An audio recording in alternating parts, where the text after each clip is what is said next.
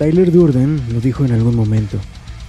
¿Qué tanto te conoces a ti mismo si nunca has estado en una pelea? Esta filosofía retorcida forma parte de nuestro podcast en este episodio, junto al caos, travesuras y mucho jabón. Disfruten de esta primera parte de El Día de los Bestias dedicado a Fight Club. Pero no le digan a nadie, no queremos romper la primera regla. Día de los Bestias. Muy buenas noches, tengan todos. Les saludamos de este su podcast favorito, el Día de los Bestias por segunda vez en esta tercera temporada, segundo episodio, un episodio que en lo particular me gusta mucho, estoy muy emocionado y saludo, eh, quién sabe en qué parte de la ciudad se encuentre mi amigo Keno, pero lo saludo afectuosamente. ¿Cómo estás, carnal? Muy bien, carnal, aquí eh, sufriendo un poquito fallas técnicas en mi señal, anda un poco intermitente, pero estoy emocionado. ¿Sabes a qué me recuerda esta, estas fallas que tengo ahorita? Ajá. Como hay luego en las películas, en algunas ciertas películas que ponen ciertos cuadros subliminales que, que no se notan, que son muy así como flashazos, pero Ajá, llegan a pasar. ¿no? Pero- y se llega a notar. Muy sutiles. Y Es ahorita vamos a hablar de eso. Así es, amigo. Y por cierto, vamos a mandarle también un saludo a nuestro querido amigo el bestia de Mike. Que bueno, la edad. El, este, hoy estuvo seco el pozo de Lázaro, entonces no lo pudimos revivir. Pero esperemos que el próximo episodio esté con nosotros. Así es, así es. Esperamos que todo esté bajo control ahí en, su próstata y en, demás cuestiones ya que por la edad se le pueden complicar. Pero pues aquí estamos nosotros dos a, falta del tercero y pues a darle amigo el día de hoy le traemos a toda la banda un episodio un poquito sui generis de lo que habíamos venido manejando pero que vendremos haciendo más seguido y es que vamos a hablar de un icono de la cultura pop más allá de lo literario, más allá de lo cinematográfico, eh, que ha sido analizado, estudiado por in- infinidad de, de gente, de sociólogos, este, de psicólogos y de antropológicos, y me estoy refiriendo a, un, a un, una novela con una super película, amigo, que se llama Fight Club, o como se le conoce aquí en México, el Club de la Pelea. Y eso que estamos rompiendo precisamente la primera pelea, que es no hablar del club de la pelea. Exactamente, la primera regla y la segunda regla, ¿no? Del, del famoso club de la pelea, estas reglas creadas por Tyler Durden ahí en un sótano este, de un bar en una ciudad que podría ser cualquier ciudad de los Estados Unidos, ¿no? Exactamente, lo que sí estamos cumpliendo es la cuarta regla del club de la pelea, que es solo dos personas a la vez. ¿Qué hubo? Yo creo que también por eso el Mike tuvo ahorita este un poco de medito, ¿no? Dijo, no, Oye, vamos a romper las reglas, no me quiero enfrentar. Oye, amigo, se perdió un poco tu señal, ya no escuché cuando empezaste a decir esto de, de que íbamos a romper eh, la segunda regla, ya no te escuchaste muy tenue, este, te perdiste por completo, no sé si ustedes Me refiero a, a que ya nos rompimos la es solo dos personas a la vez. ¿No? Entonces, Exactamente. este, pues, yo creo que por eso Mike dijo, no, pues, no me aviento, porque ya seríamos tres y romperíamos la cuarta regla del club de la pelea. Es correcto, y, y tenemos también ahí otra, otra regla que estamos respetando, por lo menos que es mi caso, que es esta regla que habla de sin playera y sin zapatos, amigo. Lo bueno que no hay ninguna que diga sin calzones. No, no, pero estamos, estamos bien solamente con los pantalones ahí. Y pues hay que empezar a darle, ¿no? A este, como mencionaba yo, un icono completamente, eh, un icono que nos remite directamente a, a dos nombres fundamentales, uno en la literatura, literatura contemporánea, que es Chuck Palahniuk, y el otro que es David Fincher, ¿no? Creador de unas joyas en el cine como es Seven, como es Gone Girl, como es Zod- Zodiac, el juego, etcétera. Incluso la tercera parte de Alien, como es, es la que eh, lo debutó como director, ¿no? Sí, oye, y fíjate que a mí me causa un poco también de ruido las, eh, los, los protagonistas de esta película. Que bueno, tenemos un Edward Norton y un Brad Pitt que no estaban como, no estamos acostumbrados a verlos en estos tipos de papeles como provocativos. Sin embargo, a Elena Boham Carter, que también es protagonista en esta película, sí la vemos seguido en, en papeles así, ¿no? Sí, provocadores, perturbadores. Pero es de las pocas películas que veo que está ella, que no sale, eh, que, este, que no está dirigida por Tim Burton. Sí, sí, sí. Además creo que es pareja, ¿no? De Tim Burton, esta Elena Bonham Carter. Yo vi por ahí que ella, antes de Fight Club, estaba muy acostumbrada a papeles en películas de época, ¿no? De victorianas y, de clase. Eh, no así tanto Edward Norton, que venía de un super éxito como lo fue eh, Historia Americana X, ¿no? Que es donde explotó su calidad interpretativa, pero que fundamentalmente David Fincher lo vio a Edward Norton en la película de Larry Flint contra, contra no me acuerdo bien cómo se llamaba, es de Larry Flint, Flint la película. Y ahí lo vieron. Y pues, ¿qué decir de Brad Pitt? ¿No? Era el, el sex symbol que empezaba a despuntar después de sus inicios en Thelma y Louise, ahí con Susan Sarandon y esta Gina Davis. Y pues bueno, de ahí tres actorazos que incluso comparten la pantalla ahí con Jared Leto, el rockstar fundador del 30 Seconds to Mars, y con Meatloaf, otro rockero, ahí por ahí. Sí, ahí este Meatloaf eh, tiene un papel muy importante en esta cinta que tú lo ves y dices, oye, ese no es Meatloaf.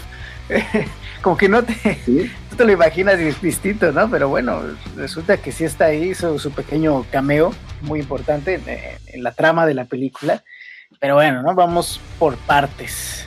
Sí, vamos por partes, amigo. Antes de empezar a, a manejar todo esto de, lo que es la película y la novela, porque no hay que dejar de lado que pues esta, esta joya del cine es una adaptación de una, de una obra literaria. Pero antes de empezar, ¿por qué, ¿por qué decimos todos, por qué mencionamos aquí en el Día de los Bestias que esto es un icono de la cultura pop? Pues porque los temas que maneja son temas que explotaron eh, enormemente, primero eh, a, nivel literario y después pues en el cine, ¿no? temas como de, anarquía, de nihilismo, de la autodestrucción y más precisamente una crítica al consumismo como una manera de perder nuestra identidad, amigo.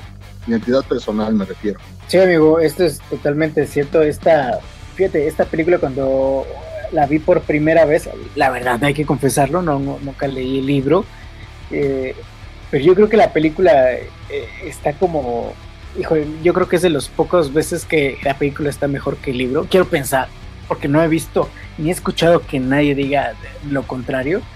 esta película cuando la vi, la verdad sí me, estaba impresionando porque era de las pocas que se atrevía a ir, siendo una película hollywoodense que intenta ganar, aquí ya ha ganado dinero ahí, pues es de las primeras o la única, de las únicas que se animaban a ir contra este capitalismo, ¿no? Eh, contra decir, oye, este, pues no consumas, eh, no des con, con, esto, no, no caigas en las trampas. Sí, sí, sí, tienes toda razón, pero voy a ahí a diferir de, tu opinión respecto a que si es mejor la película o la novela. Aquí sucede una cosa.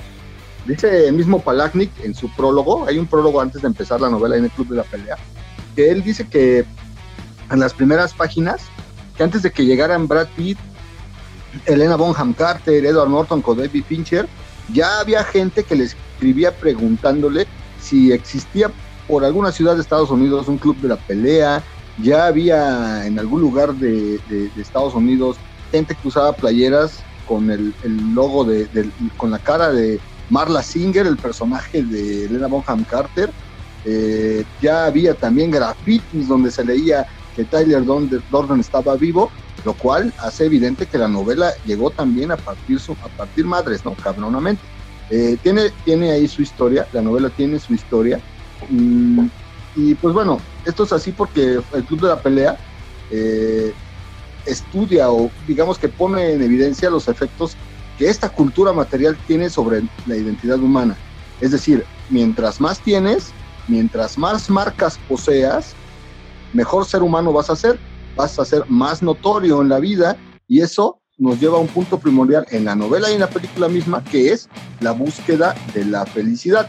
Tanto es así que esta, esta novela, antes de estrenarse como novela, eh, formó parte de un libro de, de retratos, de, no, eh, de relatos, perdón, que se titulaba En búsqueda de la felicidad y pues solamente era el capítulo 6 de la novela de Chuck Palahniuk. ¿En serio? O sea, sí no me la sabía. Sí, sí, sí. Y bueno, eh, hoy, en plena época de la revolución tecnológica y el ambiguo poder que tienen las redes sociales, tú lo has de saber más que yo, como comunicólogo que eres, que, pueden hacer estas redes sociales que a ojos de los demás tú parezcas una persona relevante y prolífica e incluso un líder, ya lo vimos ahí en el episodio de cierre de, la segunda temporada con lo de Carlos Name, todo está al alcance de un clic, ¿no?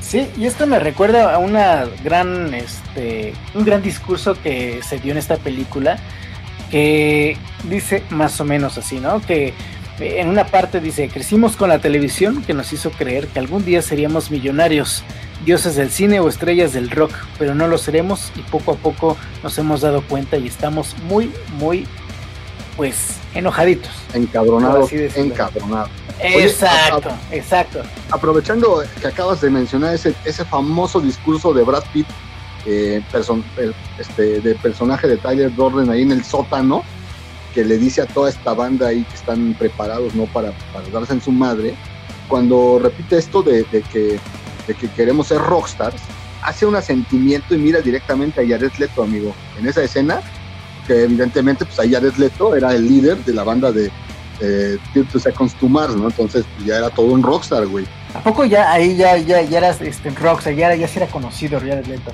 Sí, sí, ya, ya manejaba ahí su primer disco, el primer disco de 30 Seconds to Mars, que sonó muy bien, trae muy buenos temas. Es, son los discos que me gustan de esa banda, como no sé qué pedo manejaban, ese güey traía la greña larga, rubia, ya ves que está la carita, el güey está ángel y... Pero, aparte de esa escena como, como, como eran como emos, ¿no? Mm, no precisamente, yo lo veía ahí algo como un tipo de post post-rock o post-punk, algo así. No soy muy bueno etiquetando bandas, pero esos primeros discos eh, tuvieron buenos éxitos y ya, ya Jared Leto ya tenía cierto nivel de fama, por lo menos en Estados Unidos. Y entonces, en esa parte de la película, cuando dice que el discurso que acabas de dar, cuando menciona la palabra rockstar, lo menciona, ¿sí? Y, Brad Pitt voltea a ver a Jared Leto en esa parte y hace como un sí con la cabeza. Ese es uno de los datos curiosos que traigo hoy de la película. Bastante curiosito, porque aparte uno la ve y no se da cuenta, ¿no? Si tampoco estás empapado con este mundillo del rock. Y que aparte que Jared Leto, pues también se ha eh, manejado como un actor así súper camaleónico, ¿no? Eh, no lo ves ahí como el rockstar que era. Bien lo dices, no estaba rubio y se pinta y tiene sus trajes de estrella de rock. Y ahí pues lo ves como un chavito X, ¿no? Que está queriendo como unirse a una fraternidad, esas que, hay, que tienen los gringos, que hacen sus, em, sus, ¿cómo se llaman? Estas es cuando los, sus iniciaciones. Entonces, lo ves así muy inocentón y pues pobrecito, ¿no? Dice, quiere llorar, quiere llorar. Sí, sí, sí, no, y no le va bien, de hecho. Hay otro dato ahí de la película, eh, incluso, bueno, lo vamos a mencionar más adelante de los datos curiosos, pero ahí en el guion él aparece como Angel Face, como cara de ángel, lo, manifiestan así, ¿no? Ya ves que después pues, le pasa algo ahí con este, con el narrador, eh, que es Edward Norton, ¿no? El personaje de Edward Norton, que nunca sale su nombre, que hay diversas teorías por ahí por los parches que se ponen los grupos de autoayuda donde van. Pero bueno, qué bueno que estamos hablando de esto, amigo, para pasar a una sinopsis, ¿no? Un resumen de tanto de, la novela como de, de la película. ¿Cómo ves? Va, para que también sepamos cuáles son las diferencias, ¿no? Porque uno pensaría que es lo mismo, pero me estoy enterando que no. Cuéntanos. No, no, y exactamente, qué bueno que mencionas esto también. Vamos a hablar el día de hoy acerca de algunas diferencias notables entre la novela y la película. Pero antes de empezar, yo sí quisiera decirle a la banda Fight Club, a la, a la gente que se interese un poquito por leer y que le den ganas a partir de que escuche el episodio, que ya conozcan la película, pero que digan, a ver, güey, vamos a ver qué pedo con la novela. Si quisiera yo decirles que es una novela muy corta, ¿eh? Que te la acabas, no sé, si, te la empiezas a leer, te la acabas en cinco horas, sin broncas, o sea, con tu hoy dos horas, mañana una, pasado mañana otras dos, y ya la acabas. Entonces es una lectura bastante sencilla y demasiado ágil, no hay palabras rebuscadas, son diálogos directos, son imágenes muy cinematográficas, que es lo que le ayudó a, la, adaptación propiamente, ¿no? Pero bueno, vamos a empezar. Y a mí me gusta un chingo como el argumento, ¿no? les voy a leer el argumento de, de la novela y dice, la primera regla del Club de la Pelea es no hablar del Club de la Pelea. Cada fin de semana, un puñado de jóvenes oficinistas se quitan los zapatos y las camisas y se pelean entre sí hasta la extenuación. Los lunes vuelven a sus despachos con los ojos morados y un embriagador sentimiento de omnipotencia. Pero estas reuniones son solo el comienzo del plan con el que Tyler Dorden, proyeccionista, camarero y oscuro genio anárquico, aspira a vengarse de una sociedad paralizada por el consumo exacerbado. Ay, güey. Oye, fíjate que yo cuando estaba viendo las primeras escenas, que bien dices, este, que, llegaban todos, ¿no? A la oficina, todos puteados y con los ojos morados, pero se sentían bien, era como muy terapéutico. ¿Crees que en la vida real pueda ser así? Ajá, hay, gente que se enoja y le, pega las paredes de su casa y todo y, y como que se desahoga. De hecho, en Japón venden como sacos para que tú te los golpees, ¿no? Para, y es bien conocido, en Los Simpsons salió también que hay terapias donde tú pegas con un bate así como de una espuma y todo, y ahí desquitas, de, te desahogas, ¿no? Tus malas vibras. ¿Crees que un club de la pelea serviría en la vida real? Yo, mira, sí surgieron clubs de la pelea a raíz del, del éxito de la película, más que nada de la película, sí surgieron, no sé bien dónde, no tengo el dato, pero eh, Chuck tiene por ahí otra, otro libro que no es de ficción, es un libro que se llama Error Humano, donde tiene muchos ensayos y reportajes, incluso entrevista a algunos personajes como Marilyn Manson, este, que está ahorita muy de moda por las acusaciones de abuso que trae ahí encima el, el músico. Este, y ahí menciona a Chuck que sí, que sí hay algún club de la pelea por ahí en algún lugar de Estados Unidos donde se reúne la gente a partir de su madre, ¿no?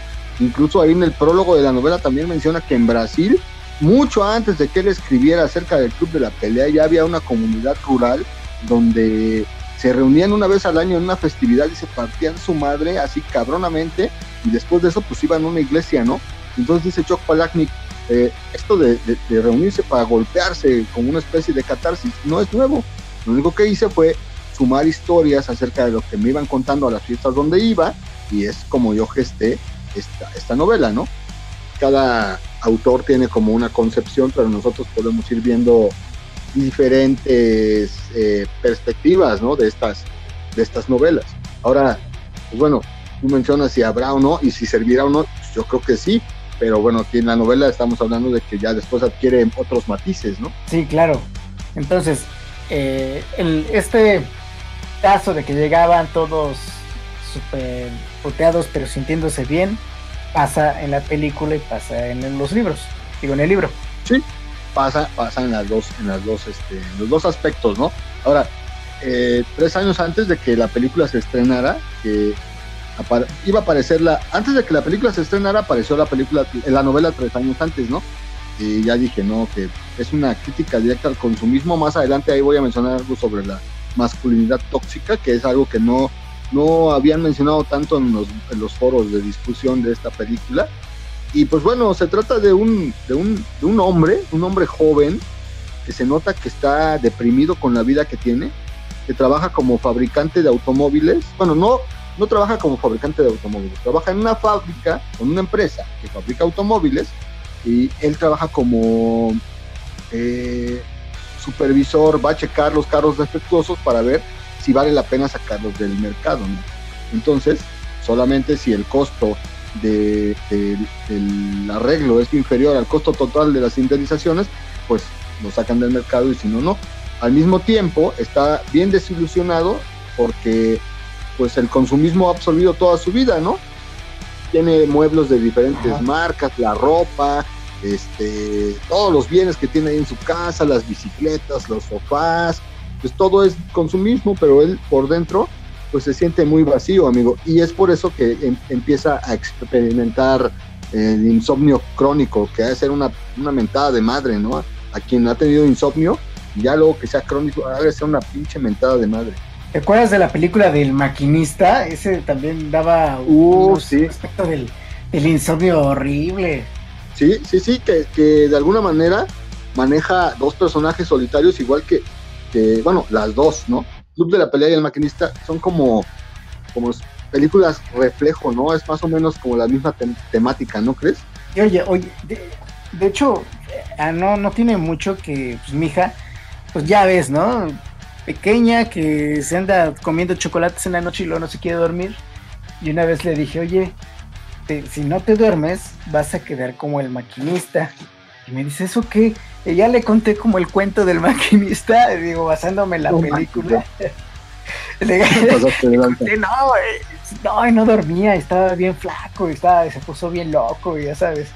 Y pues sí, Sí, ya como que aprendió la lección y ya trata de dormir más. Pero sí, esos problemas del insomnio que digo, uno los ve y dices, bueno, en algún momento me va a dar sueño y me voy a dormir. Y no sabe cuánto te va a afectar en la mente. Exacto, güey. Dicen que si no duermes, te mueres, güey. Y yo he experimentado problemas para dormir, así, este, no crónicos, pero sí, sí, sí te lastima, güey. O sea, si al otro día te sientes irritable, si estás este, con dolor de cabeza y si... y No, si a ver, si no duermes y si no duermes y amaneces irritado, es por otra cosa, ¿eh? bueno, sí, también, ¿no? Pero hablando del insomnio, hablando del insomnio, pues evidentemente es un problema médico. Aquí lo chistoso es que en el, en el club de la pelea este güey va al doctor, este güey va al doctor y, y el doctor le dice que eso no es una enfermedad, le dan la receta que mastique raíz de valeriana y que haga ejercicio. Entonces, pues este güey le dice que está sufriendo, que está cabrón, que le dé algo, que él necesita algo, ¿no? En la película se ve en, su monólogo interior que dice que píldoras rojas y verdes y bla, bla, bla. Pero no, el doctor le dice, ah, tú sientes que estás sufriendo, ve, a, ve al grupo de apoyo para hombres con cáncer testicular para que veas lo que es sufrir de verdad. Y entonces ahí la película como que da un giro, ¿no? ¿Qué, qué te esperas que un doctor te diga eso, güey? Y es cuando el, narrador, que es como se le conoce a este personaje, que no tiene nombre, eh, decide ir a este tipo de grupos de ayuda. Sí, aparte es súper importante cuando va, ¿no? Es como un parteaguas, porque realmente se empieza a sentir bien. Uno pensaría que, bueno, se va a sentir peor y ya va a valorar que no está tan mal y todo, pero realmente le ayuda, ¿no? Siente un gran alivio estar en esos grupos, ver al sufrimiento de los demás. Y de hecho hasta se inscribe en otros grupos de, de autoayuda que hay por ahí. Ah, sí, este, esto de, digamos que el inicio a, a su- de su asistencia a estos grupos es como, como bien mencionas, un parteaguas. ¿Por qué? Porque ahí conoce a dos personajes que le cambian la vida para bien y para mal. Y es dentro de estos grupos donde él empieza a hacer catarsis, que es lo que él necesitaba, ¿no? Eh, es lo que hace en el Club de la Pelea. Pero antes en estos grupos de apoyo para gente con cáncer testicular, con parásitos cerebrales, con linfomas, es, es donde él aprende a soltarse, a llorar y dice, aquí te escuchan, porque sí te están escuchando, no nada más te están esperando su turno para hablar. Y es entonces cuando el narrador empieza a poder dormir, otra vez duerme bien tranquilo, él, incluso él dice, dormí como un bebé. Después de y mojado.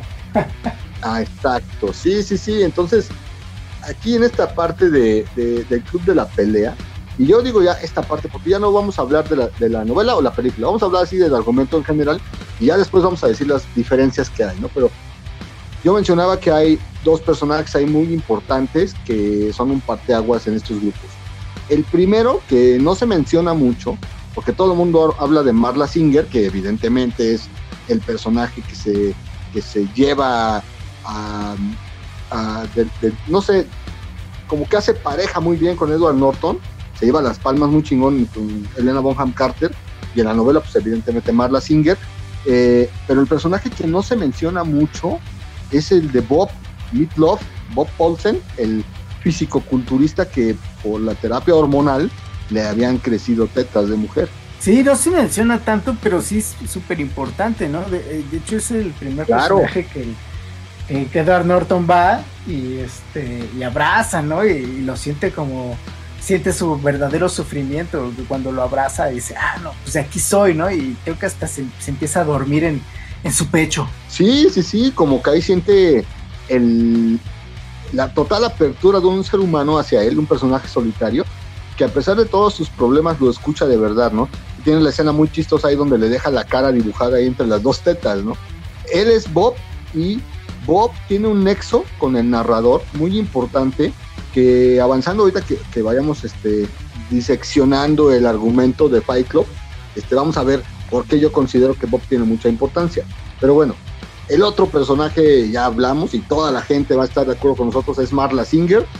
Ella pues, pudiera parecer la culpable de que el narrador vuelva a tener problemas para dormir. ¿Por qué? Porque la ve siendo mujer en el grupo de cáncer testicular y la empieza a ver en sus otros grupos, una mujer que, tiene sus tipos de problemas, que no le tiene miedo a la muerte, que de hecho la espera. Y entonces ellos tienen ahí una especie de discusión porque él ya no puede llorar y le dice, güey, yo necesito que te vayas, yo necesito estos grupos. Y ella pues no sabe, ¿no? Que él está sufriendo el insomnio y le dicen no. Y entonces llegan a una negociación donde se reparten los grupos y unos días al mes van a uno y unos días al mes van a otro. Pero es así como, como este Edward, Edward Norton tiene este, este contacto negativo con Marla Singer. Como que encuentra el arma a su zapato, ¿no? Es, es su igual, pero él lo utiliza para dormir y la otra pues para sobrevivir. Sí, y qué bueno que dices la horma de su zapato, porque hay una frase tanto en la novela como en la película que dice, Marla Singer, el pequeño rasguño en, tu paladar que sanaría si dejaras de lamerlo, pero simplemente no puedes dejar de hacerlo. Es esas cosas que te dan dolor, pero no puedes dejar de hacerlo, ¿no? Por ejemplo, yo tengo un, un tic. Eh, a, mí me sale la barba y todo a mí me sale la barba y entonces me, empiezo a jalar los pelitos de la barba y me los arranco. Y, sí, pues puede tantito, pero como que no lo puedes dejar de hacer, es medio adictivo. Sí, sí, pues es lo que, así como lo describen, ¿no? En la película y la novela, eh, como un pequeño rasguño en el paladar. Y entonces, bueno, ella, este, hace un trato con el narrador. Avanzando la película, vemos un poquito, bueno, la película y la novela vemos un poquito más acerca de la vida del narrador cómo son sus, eh, eh, sus, cómo es su vida, cómo son sus días trabajando, viajando de un lugar a otro constantemente, hospedándose en diferentes hoteles, este, conviviendo con muchas personas, pero a las que en realidad él no conoce, esto, digamos que sus, su paquete de amigos individuales, como él bromea en algún momento de la película. Y ya estamos muy cerca, muy, muy cerca de que, de que conozca a Tyler Gordon, amigo. Pero de hecho los conoce, bueno, el Tyler Dorden, en, su, ese personaje, sale, aparece en muchos momentos, ¿no? Desde el principio de la película, en comerciales, en este, en pues, clips de video que, llegan a aparecer. Por ejemplo, hay uno que, está este, eh, como de camarero, ¿no? En, un hotel, este, en, un como comercial, en un hotel, de televisión, este, aparece así como flashazos de repente que empiezan a, aparecer. Este, de hecho al principio de la película, ¿no? Esos son esos flachazos cuando, cuando hay un médico, ¿no? En un, en un, en un clip de video, está en el pasillo, de repente aparece el, el Brad Pitt ahí, sonriente y coqueto como siempre. Sí, sí, sí. Yo, ¿tú te acuerdas la primera vez que la viste? Sí, sí, de hecho la vi, yo me acuerdo que la vi en la televisión en TNT y, y me causó mucho impacto. De hecho, después hasta la compré en glorioso DVD porque, bueno, la empiezas a ver y, sigues a notar esos flachazos, ¿no? Y, cuando, y de repente empiezas a, verla raro y, ¿qué, está pasando. De repente el giro de tuerca que tiene al final, pues realmente es maravilloso. Sí, sí, sí, sí. Sí, yo puedo contar que este, yo estaba trabajando en una comunidad este, rumbo a Ciudad de México que se llama Tres Marías y pues yo, a mí me tocaba quedarme allá de lunes a viernes, ¿no? Y en ese tiempo pues todavía no surgían bien los smartphones y la única actividad era o ver películas o leer o irte a, a. Entonces me acuerdo que uno de esos días que hacía un chingo de frío, porque ya sabes que allá en Tres Marías hace frío, pues salí de trabajar como a las 7 de la noche y afuera de donde estaba yo trabajando había un puesto de películas, pero en ese tiempo, amigo, lo más cagado es, que las películas eran en VHS. O sea, había película en VHS, no como ahora que los clones y los Blu-rays eran puros VHS. Yo ya había escuchado hablar del Club de la Pelea. Ya había escuchado así como, ah, no, pues que el Club de la Pelea, ¿no? Porque antes no había ni siquiera el, famoso YouTube como es ahora para ver los trailers y ya ves tú si te animas o no a ver una película. Eh, antes era así como la veías, los trailers los veías en la televisión o cuando ibas al cine veías los trailers de otras películas, ¿no? Y entonces yo vi que decía Club de la Pelea y yo dije, ¿será de putazos o, así como de karate? O no, no, no sé qué me imaginé, güey. Nunca me, me imaginé lo que pasaba, ¿no? Y me la compré junto a Amores Perros. Entonces, llevaba yo las dos películas, ¿no? Las puse, primero vi el Club de la Pelea y sí, cuando la vi dije, ¿qué pedo, güey? O sea, qué chingona está esta mamada. O sea, sí, hay, sí son putazos, pero no se trata de una película de madrazos, ¿no? Sí, no se trata. O sea, me, me quedó sorprendido. Y con estos flashazos, en los flashazos yo, yo sentía que la película no servía. ¿Por qué? Ah, pues porque por los flashazos estos, ¿no? Así sentí una vez una, una película. Ah, yo sentía que estaba ahí como algo mal. Una película de que también una vez compré de, de Robert Rodríguez, Planet Terror este, que forma parte de la colección de Greenhouse. Este, pues la verdad, cuando la compré fue piratona, ¿no? Y, ya la puse y de repente pues tiene estos momentos como de que falla porque es un homenaje a las películas clase B, ¿no? De, este cine ochentero feo. Y se veía horrible, se veía fatal, se iba el audio, el, el color se le iba a veces, y estaba medio raro yo dije, no, pues ya ni modo, pues esto me merezco por andar comprando piratería y bla, bla, bla, ya sabes, ¿no? Total, junté mi dinerito, fui a comprar el DVD original porque sí tenía muchas ganas de verla. ¿Y cuál fue mi sorpresa? Que no, que esa realmente era la visión del director. O sea, que se viera así. No puede ser. Entonces, igual en esta película. Eh, el, famoso director Scott, ¿no? E, esta, esta película tiene esos, esos detalles que no la hacen como un homenaje a la clase, a, las películas de clase B, pero a lo mejor sí tiene un poquito de eso, ya que este, pues eran las películas que proyectaban en el cine, ¿no? Y que, el, que tenían su trabajo este de cácaro y les, les metía pues miembros, flashazos de miembros en, en medio de las películas infantiles, ¿no? Simón, sí, sí, sí. Bueno, esto es ya parte de los empleos que tiene el famoso Tyler Durden, ahí este, meterle a películas como Bambi, ¿no? Películas de, una princesa, pues un, dice la película, un pene enorme negro, ¿no? Ahí, este, qué, cagado, ¿no? Que sea así como, como este tipo de, el valor que tuvo David Fincher para empezar a meter ahí este tipo de escenas. Y al ratito, los datos curiosos, pues voy a aportarles ahí otras cosillas que valen la pena. Y bueno, regresando a lo del resumen, del argumento de Fight Club, pues, nos quedamos en que Marla y el narrador, pues, llegan a un acuerdo, ¿no? Para ver, eh, mm, pues, cómo se van a distribuir los grupos de, de ayuda.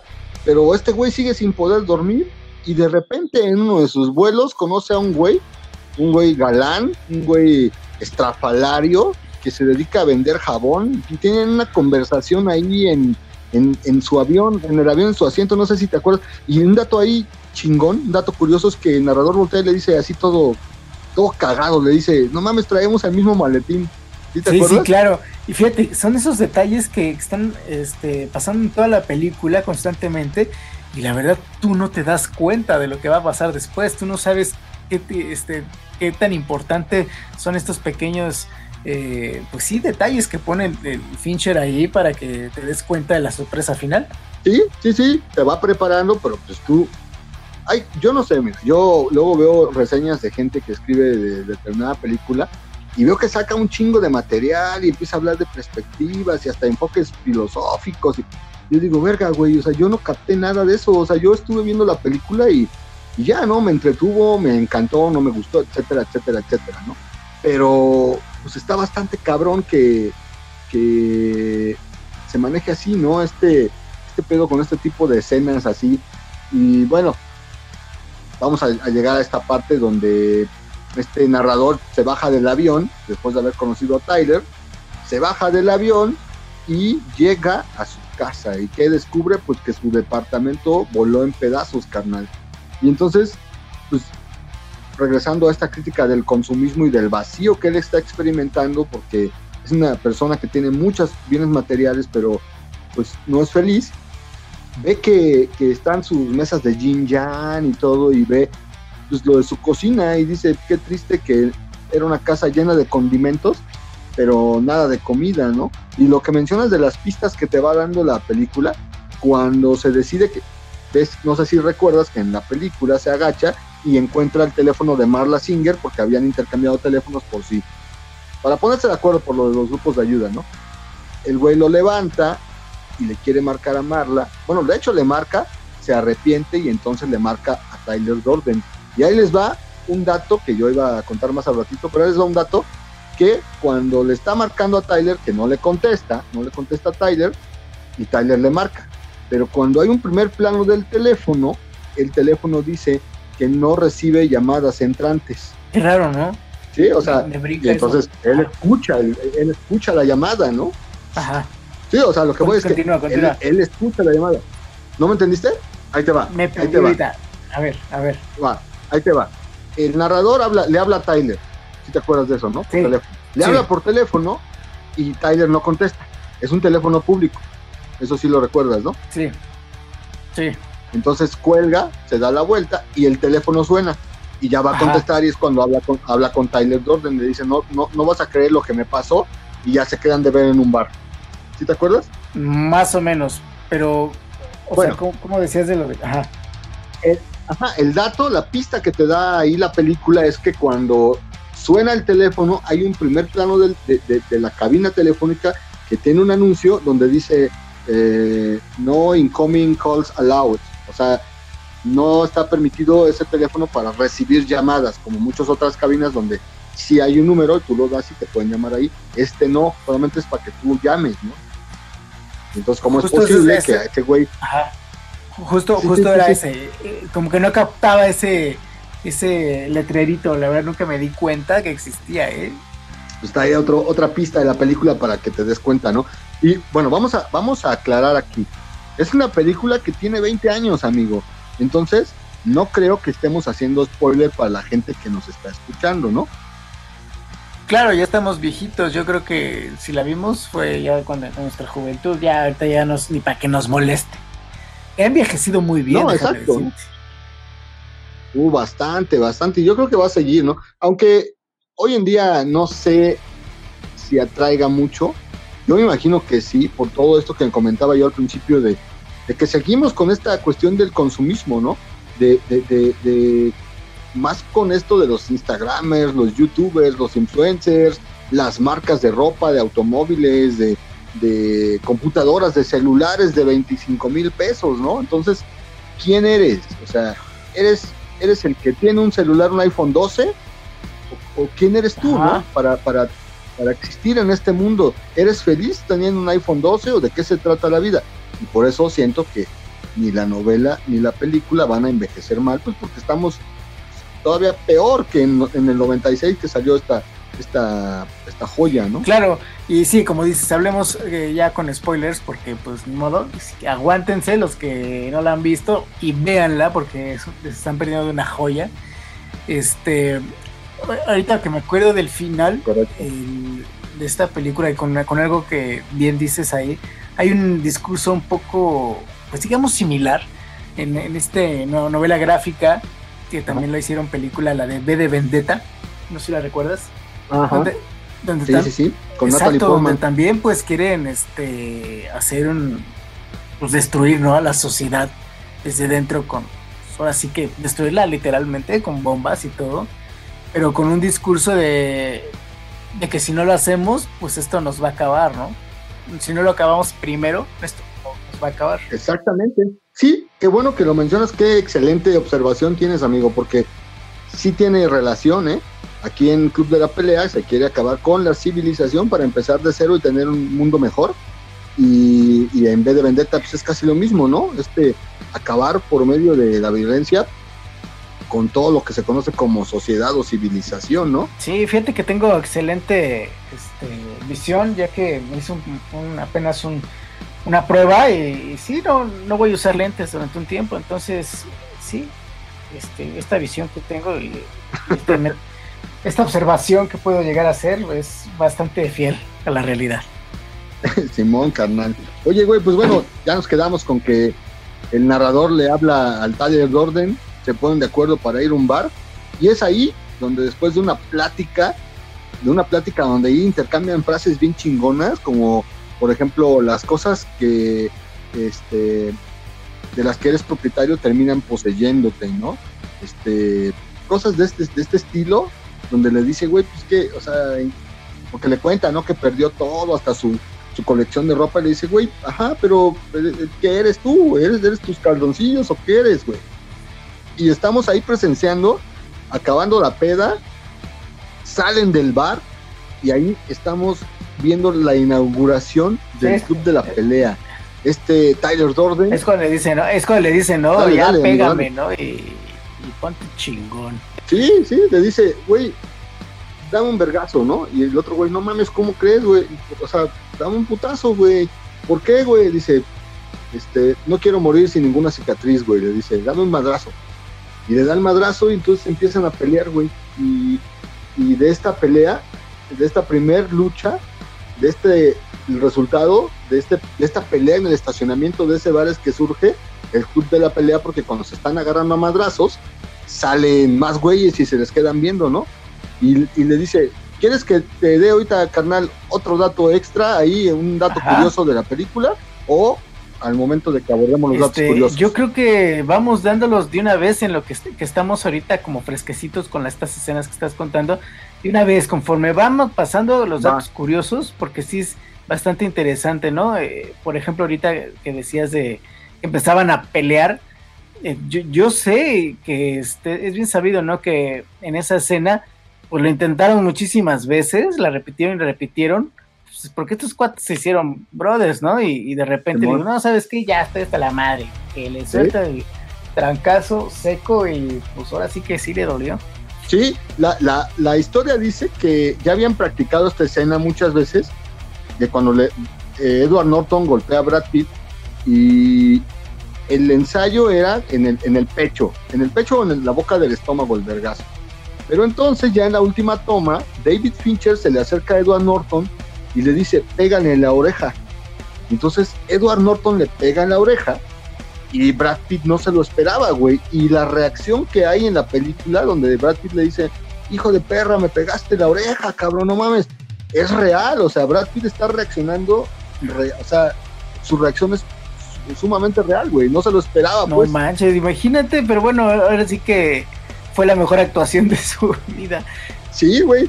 Bueno, tiene, tiene, ah, tiene más películas el Brad Pitt, la neta es que no, no, no nada más es físico, Brad Pitt sabemos que, que tiene un buen talento interpretativo, el cabrón, además de estar galán. Fíjate que a mí, a ver tú, te hago esta pregunta. ¿Cuál de los dos escogerías, güey? ¿A Brad Pitt o pues, Edward Norton? Por siempre Brad Pitt. Edward Norton se me figura como, como un, godín guapo, ¿no? Y, Brad Pitt eh, sí, sí, tiene tipo, sí está como, como, como, como macho alfa. Sí, pues tiene claro. sex symbol. Exacto. No, no, no. Yo veo a, yo voy más por el lado de Edward Norton. Este y lo, también lo escogería por su o su talento, güey. Esa interpretación en Historia Americana X es una, es una pinche joya, güey. Es una película antes del Club de la Pelea. No, no mames, no. Merecía también un, episodio, ¿no? De Historia Americana. Después no lo vayas a querer poner la de Godzilla, la, de Hulk, porque sí, no manches. Ah, sí, fue un Hulk, güey, ¿ah? eh, estuvo tan feo que, que este, fue cuando que quisieron iniciar el universo cinematográfico de Marvel en el cine y pues como que no, jaló, entonces decidieron olvidarla. Porque yo conocía de Hulk a, Mark Ruffalo y a este Eric Bana, ¿no? Pero no, este también fue un Hulk, Hulk muy malo, pero fue. Que no, que para mí, mi gusto, para mi gusto fue peor este Eric Bana. Sí, sí, sí. Lo único bueno ahí fue pues, su interés amoroso, Jennifer Connelly. Sí, uh, sí.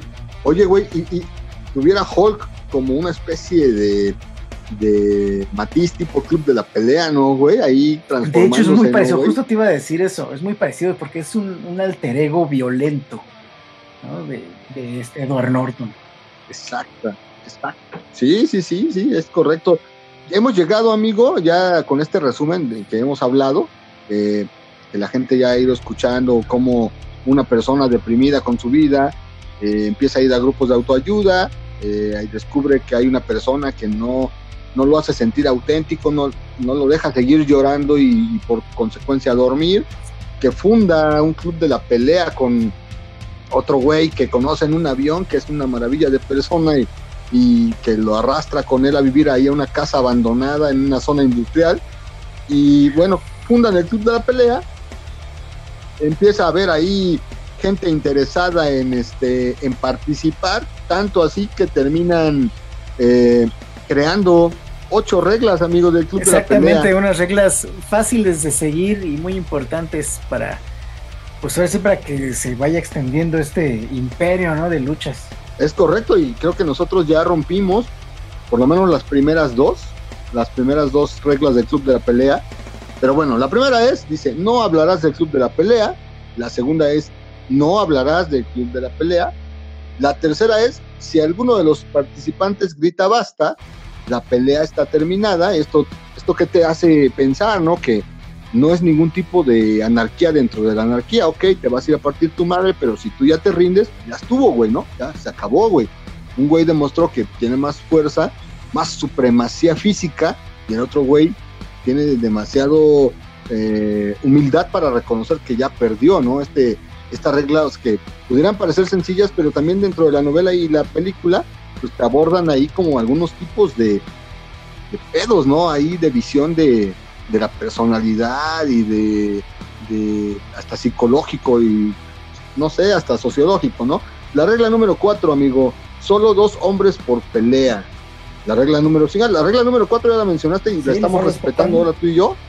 Solo dos hombres por pelea, amigo. Muy bien, vamos bien. Muy bien. La regla número cinco, solo. No, vamos bien, vamos ¿Eh? bien. Tú, tú dale. Simón. La regla número cinco es solo una pelea por turno la regla número 6, que yo ya la estaba respetando, pero ya me dio frío, es sin camisa ¿Sabes quién nos respetó? ¿Sabes quién nos respetó esta sexta regla? El mismísimo Robert Paulson, el, personaje de Meat Love, cuando pelea, cuando pelea, eh, ahora sí que en la luchita ahí en el club, él es el único que no cumple con esta regla de no usar camiseta, ¿no? Siempre, sale, de hecho hay una escena muy famosa porque él era como levantador de alterista, ¿no? Era levantador de pesas. Y este, su playera sale eso, ¿no? Que es este del gimnasio. ¿Por qué hace eso? Pues yo creo que pues, para mantener el disfraz, ¿no? Porque realmente este cuate no estaba así. Era un disfraz que dicen las malas lenguas que le pesaba como casi 50 kilos. Sí, sí, sí, cuarenta y tantos kilos, que estaba lleno de semillas de, para, para aves, ¿no? Este, y era una cuestión ahí del estudio, si, o sea, si les iba a costar más quitarle la playera y que hacerle las tetas y los pezones y todavía todo este pedo de prótesis, ¿no? De efecto especial. Entonces decidieron dejársela rompiendo, evidentemente, la regla número 6 de, de, de la pelea, ¿no? Qué buen dato acabas de dar, amigo. Eh, la regla número 7, las peleas van a durar el tiempo que sea necesario y la última, la última regla, que es la que más me mama, es si es tu primera noche en el club de la pelea. Ah, claro, es tu carta de bienvenida, amigo.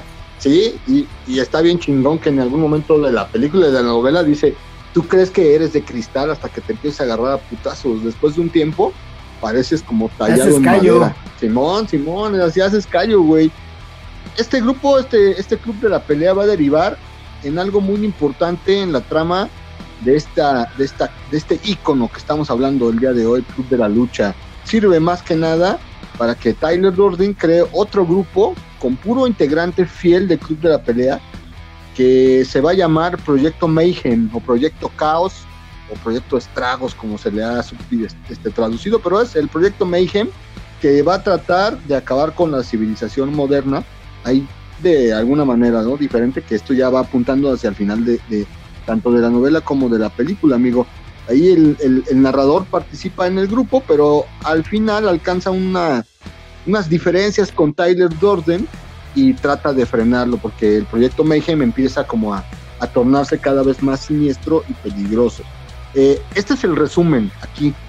Ya les, ya les dejamos ahí unos datos chingones para la gente que yo dudo mucho que haya gente que no la haya visto, pero seguramente va a ver, seguramente va a escuchar el Día de los Bestias y nosotros nos vamos a sentir muy orgullosos de haberles dado esa emoción por ver, por ver esta joya o leerla, ¿no?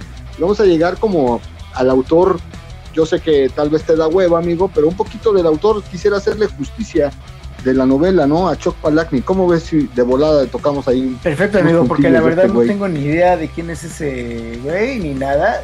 De hecho, yo me enteré que era un libro mucho después de haber visto por primera vez esta película. Y la neta no se me antojaba verlo, ¿no? Porque yo me quedé con esas, eh, esas escenas pues, bien bellas, ¿no? Que había en, cinematográficamente hablando en la película. Por ejemplo, cuando está eh, este el narrador y, y esta Marla agarrados de la mano, viendo cómo se destruye el paisaje en una ventana, yo creo que es algo que difícilmente se puede describir eh, con letras. Entonces, este, pues ya. Pues fíjate que yo ahí. Pues sí, sí, sí. Yo digo que. Yo digo que sí tendrías que darte la oportunidad, y no es porque yo te quiera convencer de que leas la novela, sí te la podrías dar la oportunidad porque yo no creo que haya mucha diferencia, amigo, pero sí, lo que sí te concedo es que la película le dio al autor un carácter, un, este, lo convirtió totalmente en un autor de culto, ya en un, en un, en un autor que hace bestsellers así, incluso aunque las novelas no sean muy buenas. Si estamos hablando de Chuck Palahniuk, White Club fue su, su primera novela publicada, pero él tuvo otra antes que se llamaba Monstruos Invisibles.